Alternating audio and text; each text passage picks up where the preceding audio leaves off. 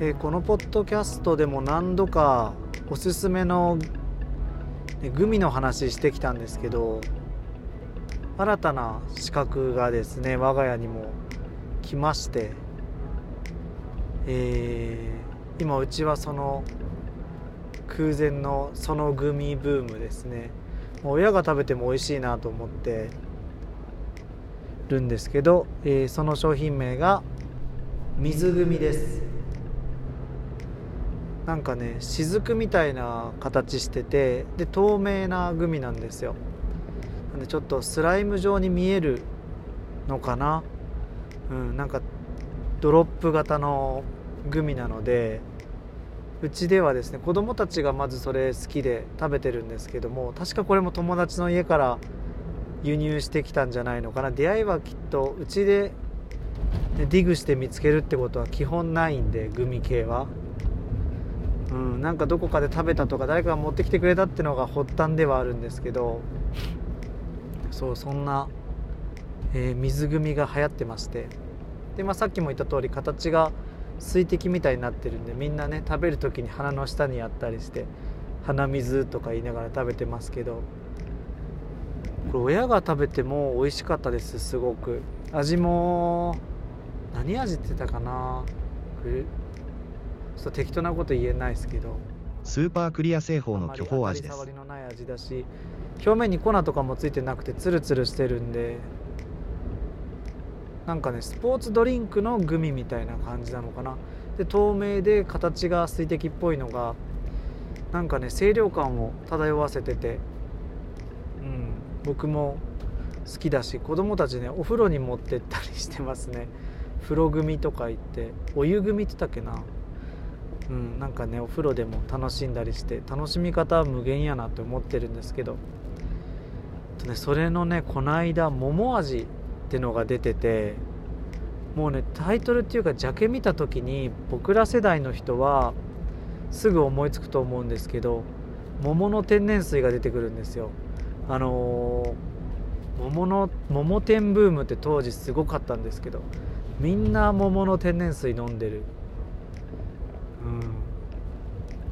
そんなね桃ジュース。桃ジュースってそれ以前はネクターとかちょっとやっぱりねっとりした飲み物が多かったと思うんですけど桃にちょっと清涼感さらっと飲めるスポーツドリンク感を足したっていうのはあれは革命的なんじゃないのかなって思いますね。華原朋美が CM してましたけど。ね懐かしい、まあ、なのでグミね桃味っていうのが出た時にこれはきっと桃天の桃天味やなと思って食べたら桃天味でした。だからあの時のことも思い出すしあの当時のこと中高生かなの頃のなんか淡い思い出とか甘酸っぱい出来事が蘇ってきたりして。で僕ら世代の人はそれも含めて食べてもらえるといいのかな？水グミが今の我が家の推しのグミです。推しグミです。あ皆さんからもですね我が家ではこんなグミが流行ってますよとかこれ好きならこれ食べてみたらどうですか？とかあったら教えてください。ユーハ味覚糖っていう名前が大好きなんでめちゃくちゃいいですよねユーハ味覚糖って。当時からんってハテナが浮かぶような名前でしたけど今見てもなんかかっこいいな。政党みたいな名前だしかっこいいなって思います。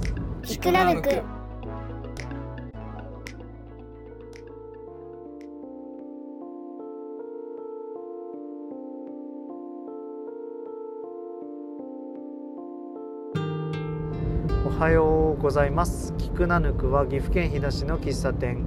喫茶ナヌクが発信しているポッドキャストです。え今日で301回目です。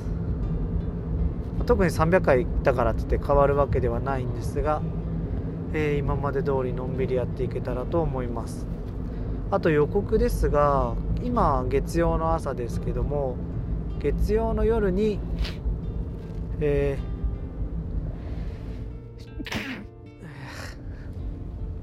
すいません。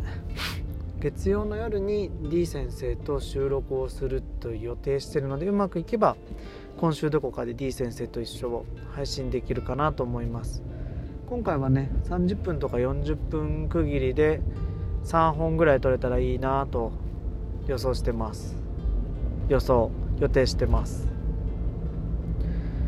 とねうち引っ越した時にルンバを買おうとしてたんですよ。未だにまあ買う買わないは決めてないんですけどお掃除ロボットを取り入れようと思っててでルンバここに置こうかなっていうのを設計の時点でも翼くんに伝えてですね相談してたぐらいなんですが結局まだ買ってないんですよね。でまあレンタルしたりとかいろんな方法あると思うんでまあゆくゆく買うかもしれないですけども。今買ってなくて。で、まあ、その理由の一つがですね、まあ、僕が朝掃除するようになったんですよ。えっ、ー、と酸の掃除してほこり落としてからえー、クイックルワイパーのカラッとしたやつで拭き取るみたいな。ほこり系を吸ってあと最後絨毯系は掃除機かけれる時はかけるみたいな感じなんですけど。僕がねその時に口にしてるのは「俺のことはルンバだと思ってね」って言ってるんですよ。えー、自分の掃除はそんな完璧にはできないけど毎日やってればあのしないよりは全然綺麗1日の1回の掃除のね綺麗さが上手な人の100に比べたら6070ぐらいかもしれんけどそれを毎日継続することでこう隙間を埋めていくというかね。ルンバだと思う。多分ルンバもめちゃくちゃ100%の掃除ができるわけではないと思うんですよ、まあ、持ってないんで分かんないんでアイロボットの方に怒られるかもしれないですけど、まあ、ただいない時に掃除してくれるからいいよねっていうそんな風に捉えてて。うん。だから僕の掃除もちゃんとね意識してはやってますし学習能力もあるんで、えー、言われたことやるし今回あ今度こうしようかなってところはどんどん取り入れてくんで人工知能プラスアルファぐらいのね学習能力でなるべく毎日モップがけ、えー、ワイパーがけかなするようにしてます。でねあの3の掃除も徹底してやるって週に1回とか2週間に1回徹底してやるじゃなくて、えー、3は2日に1遍ぐらいを定期的にちゃんとやる。まあ毎日やるっていうのとちょっとねしんどい時もあるんで。うん。2日3日に1遍をちゃんと安定してやるっていうのを意識してます。そうすることで、えー、掃除できてない場所をどんどん減らしていく。僕のね得意というか僕の性格とかをよく自分が知ってるんでカチカチでやると続かない。だから、えー、少し余白を残した上で毎日続ける、うん、それが自分には合ってるなと思うので、まあ、奥さんにはねあの俺のことはルンバだと思ってねっていうふうに言ってます。でっけえルンバだなって思われたかもしれないですけど。うん。まあそんな感じで掃除を定期的に続けてる。今まではなかったですね。自分で掃除なんて本当にしたくないし自分がやったところでまあ言ってもルンバなんであのピカピカにはできない。お片付けまではできないんでって思ったんですよ。で前のね家アパートだったんですけど僕がもう諦めてたんでまあ、きっとこのあと引っ越すしそんなに手もかけないみたいな。手を離したスタンスでやってたからやっぱりね家がちょっと綺麗にまとまってるように見えてもなんか動画とかで見るとめっちゃよあの散らかって見えるんですよね。あれ割と居心地いいなって思ってたけど物が雑多に積んであったりとかあ服こんな風に置いとったんやとかちょっとね今見るとショックな時もあったりしてあこんな中でやっとったやんなっていう、うん、ふうに思ったりもします。なので今の環境っていうのはすごいいいなと思って昨日も子供たちと動画をねチャマの面白いダンスの動画を寝る前に見ようと思って見てたらチャマのダンスはめっちゃ面白いんですけどその後ろの背景にも目がいっちゃって今はだいぶいい環境に変わったからそのことは忘れんようにしようねっていうふうにね小言小言じじいが出てですね言ったりしてます。うん。なんか環境に慣れるのは簡単なんですけど前いた環境のこともなるべく忘れないようにして今いる環境が特別っていうか今まで積み重ねてきたものの結果の上にあるものだからっていうことで甘んじないように、うん、上見出せばキリがないんでねやっていきたいなと思います。あとね最近なので引っ越してからいろんなもの買ってるんですよ、うん、そういったもので最近買ったこれっていう話したいんですけどいっぱいあってですね。今日 D 先生と話す時にそういう話もちょっとしたいなと思います。これはおすすめとか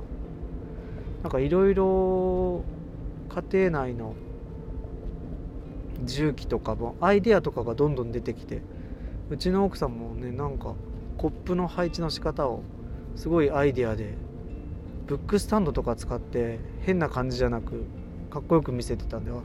これなんかネットに載っとったのって言ったらいや自分で考えたけどって言ってすごい綺麗にあの合理的だしごちゃっとしてないしいいよねっていうのをやっぱ常日頃考えたりとか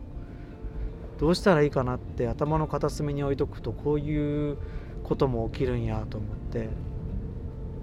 日々楽しくやってます。少し話は変わるんですがナヌクのご飯の盛り付けとかケーキの盛り付けって、まあ、大体決まってはいるんですけど、まあ、ランチは決まってます。あのこういう風に盛り付けましょうって迷わない。スピード感もあるし、まあ、決めてた方があの迷わなくていいしどうやったっけって思わないのでまあただまあブラッシュアップはできる部分はしてきますけどね。こういう風に持った方がいいんじゃないって話があれば森はどんどん変えていく余裕はあるんですけども。ただまあある程度決まっててでどんどん、まあ、あのお出ししていくっていうスタイルなんですけど。えっとね最近っていうかちょっと前から気づいたのはデザートと、えー、コーヒーとか飲み物ドリンクとデザートのセットの時プレートでお持ちするんですけどその盛り方が全員違うっていうのがあってもうねそれは面白いんでそのままにそのまま行きましょうってしてるんです。例えば僕だと,、えーと、飲み物の置く位置とかはほぼ変わんないんですよ。飲み物が、えー、右手にあってケーキが左にあるのかな。今ちょっと実際に目の前にないので何ともですけどその位置は変わんないんですけどえっとねえー、ケーキの置く位置が奥側になってたりドリンクが手前に来てたりとかあとスプーンの向きスプーンの向きっていうか、えっと、裏表。僕はスプーンの背の部分がスプーンじゃなくてフォークでした。お皿に接するように置いてちょっと斜めに置いたりするんですけどそれが真横に置いてあったりあとは、えー、スプーンの背の部分が上を向いてたりとかもうみんなそれぞれあってもうこれはこのまま行きましょうっていうことになってます。たまにねあのー、スタッフさんと一緒に働く時とかにあれ？これなんかこの盛り付け良かったんだっけって思うんですよ。いつもと違う気がするって思うんですけどそれはその人の個性の盛り付けなんですよね。盛り付けっていうかレイアウトなんですよ。なんででまあそれを持っていく人とセットする人と持っていく人別だったりするんですけどあのこの間の土曜日に由美子ちゃんと働いた時にこのセットの仕方は持っていく人が自由に変えていいようにしようっていう風に決めました。変えたければ自分の気持ちいい場所に持ってセットする人よりも持ってく人がお出ししてお客さんと直接ねえー、説明したりお話しする機会があるんで、まあ、その人が置いてくるからその人に委ねましょうっていうことになりました。なんかそういうそれぞれの個性な部分はあまり揃える必要ないかなと思うのでみんな良かれと思って置いてるやつですしね。自分のが正しいとも全く思えないし、まあ、人のを見たの上であそっちの方が好きかなって思ったら変えればいいし、うん、なるべくいろんな意見が常に交差しているような場所にはなってたらいいな。じゃないと、ね、そのまま変わらずに変わらなくていい場合もあるけど変わらないことで低速、えー、減速していくものってたくさんあると思うので、うん、そういう部分は大事にしたいなっていうのと皆さんねあの挨拶の仕方とか電話の取り方もそれぞれ違うんでみんなそれぞれいいなって思うしあ三つお三つおみたいになっちゃいましたね。本当にあのお筋抜きでいいなって思うんですよ。しっかりかしこまったパターンもあれば明るい方もいるしあの一つ一つの言葉にすごい優しさと丁寧さが入ってたりとかもう自分のはもうちょっとカラッとしてるんで電話出る時に「ありがとうございます」と僕は言わない派なんです。あえて言ってないんですけどでもあの皆さん言ってたりとかそこは統一しないし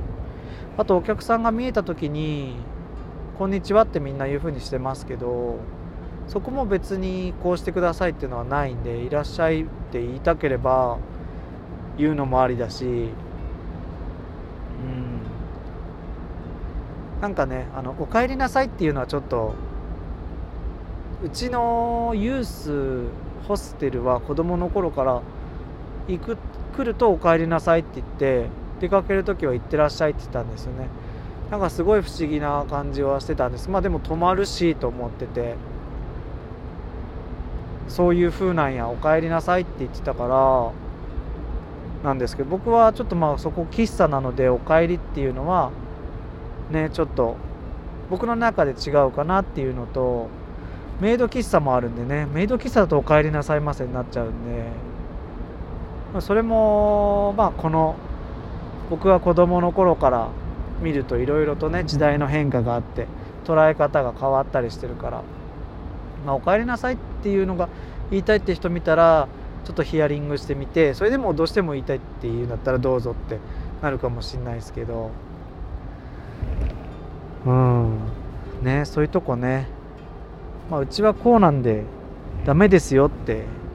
言っちゃうのは簡単。ダメですよなんて言わないですけどね。言わないですけどちゃんとした目的と理由とその先にちゃんと見えてるものがあればちゃんとお話は聞いた上でそっちに添えたらいいなって思うんですよね。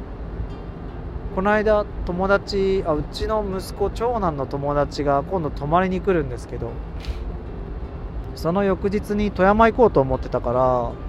ら一緒に富山行こうかって言ってそしたらまあ遊べるし自分たちの目的もできるからって思ってたんですけどまあ、長男小5の長男からですねあの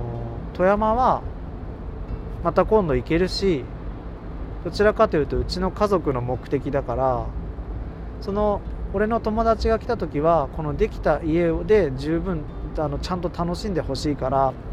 富山には、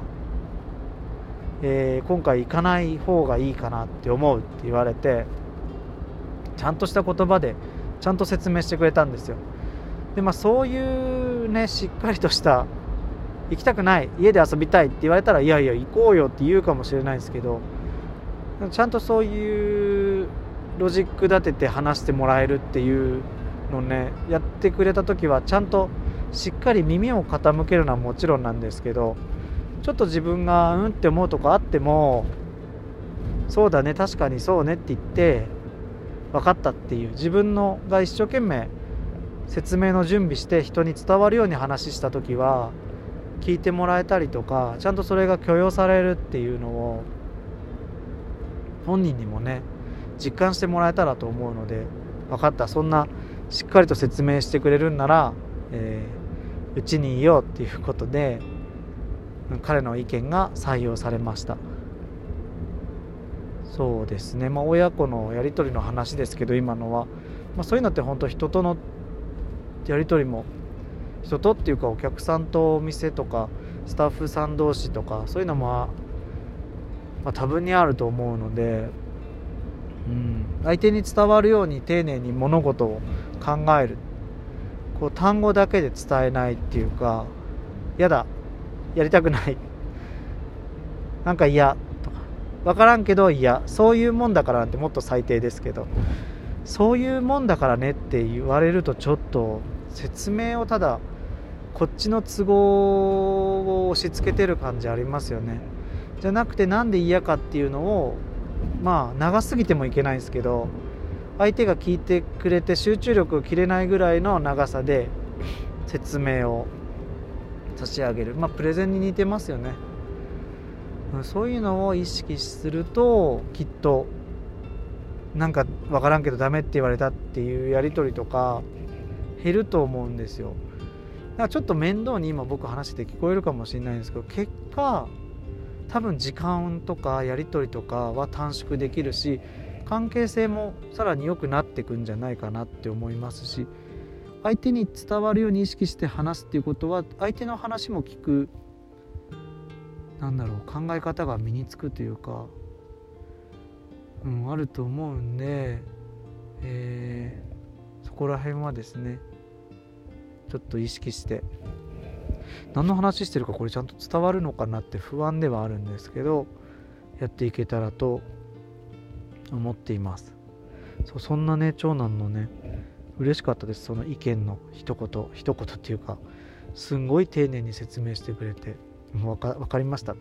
僕も何で理解したかっていうのを最初なんでちゃんと言ってそんな丁寧に説明した時に分かったよって言ってくれる大人がいるっていうこともちゃんと伝えたいしって言って。あのなので今回は君の意見を採用しますって言って、うん、なりましたね。そんな感じですかね。えっとナヌクはゴールデンウィークに入りまして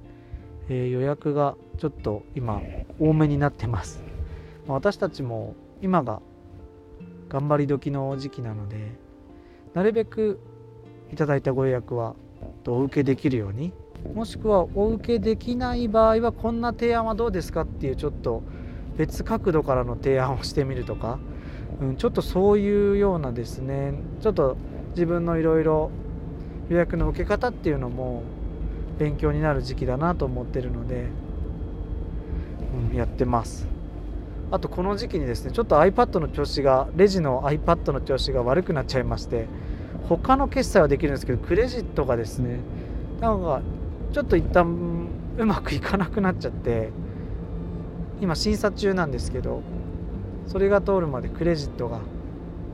ちょっと使えない状況基本的には。一応奥の手で1個決済方法取ってるんですけどまあ、ただちょっとやっぱりそれどうかなって思うところもあるんで一旦できない状況になったらちょっとクレジット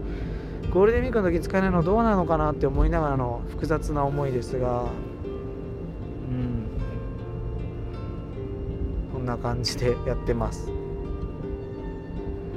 まあゴールデンウィーク木曜日と日曜日はうちも休むんでそういう時にどういった楽しみ方ができるかなっていうのはちょっと意識してえー、楽しんでいけたらと思います。はい、えー、聞いてくださってありがとうございました。キクナヌクでは皆さんからのお便りもお待ちしてますし、えー、Google Podcast や Spotify、えー、Apple Podcast Amazon Music の評価もお待ちしてます。えー、っと3年目になるまでに Spotify の評価が50件になるといいなと思ってます。では今日はこの辺で終わりです。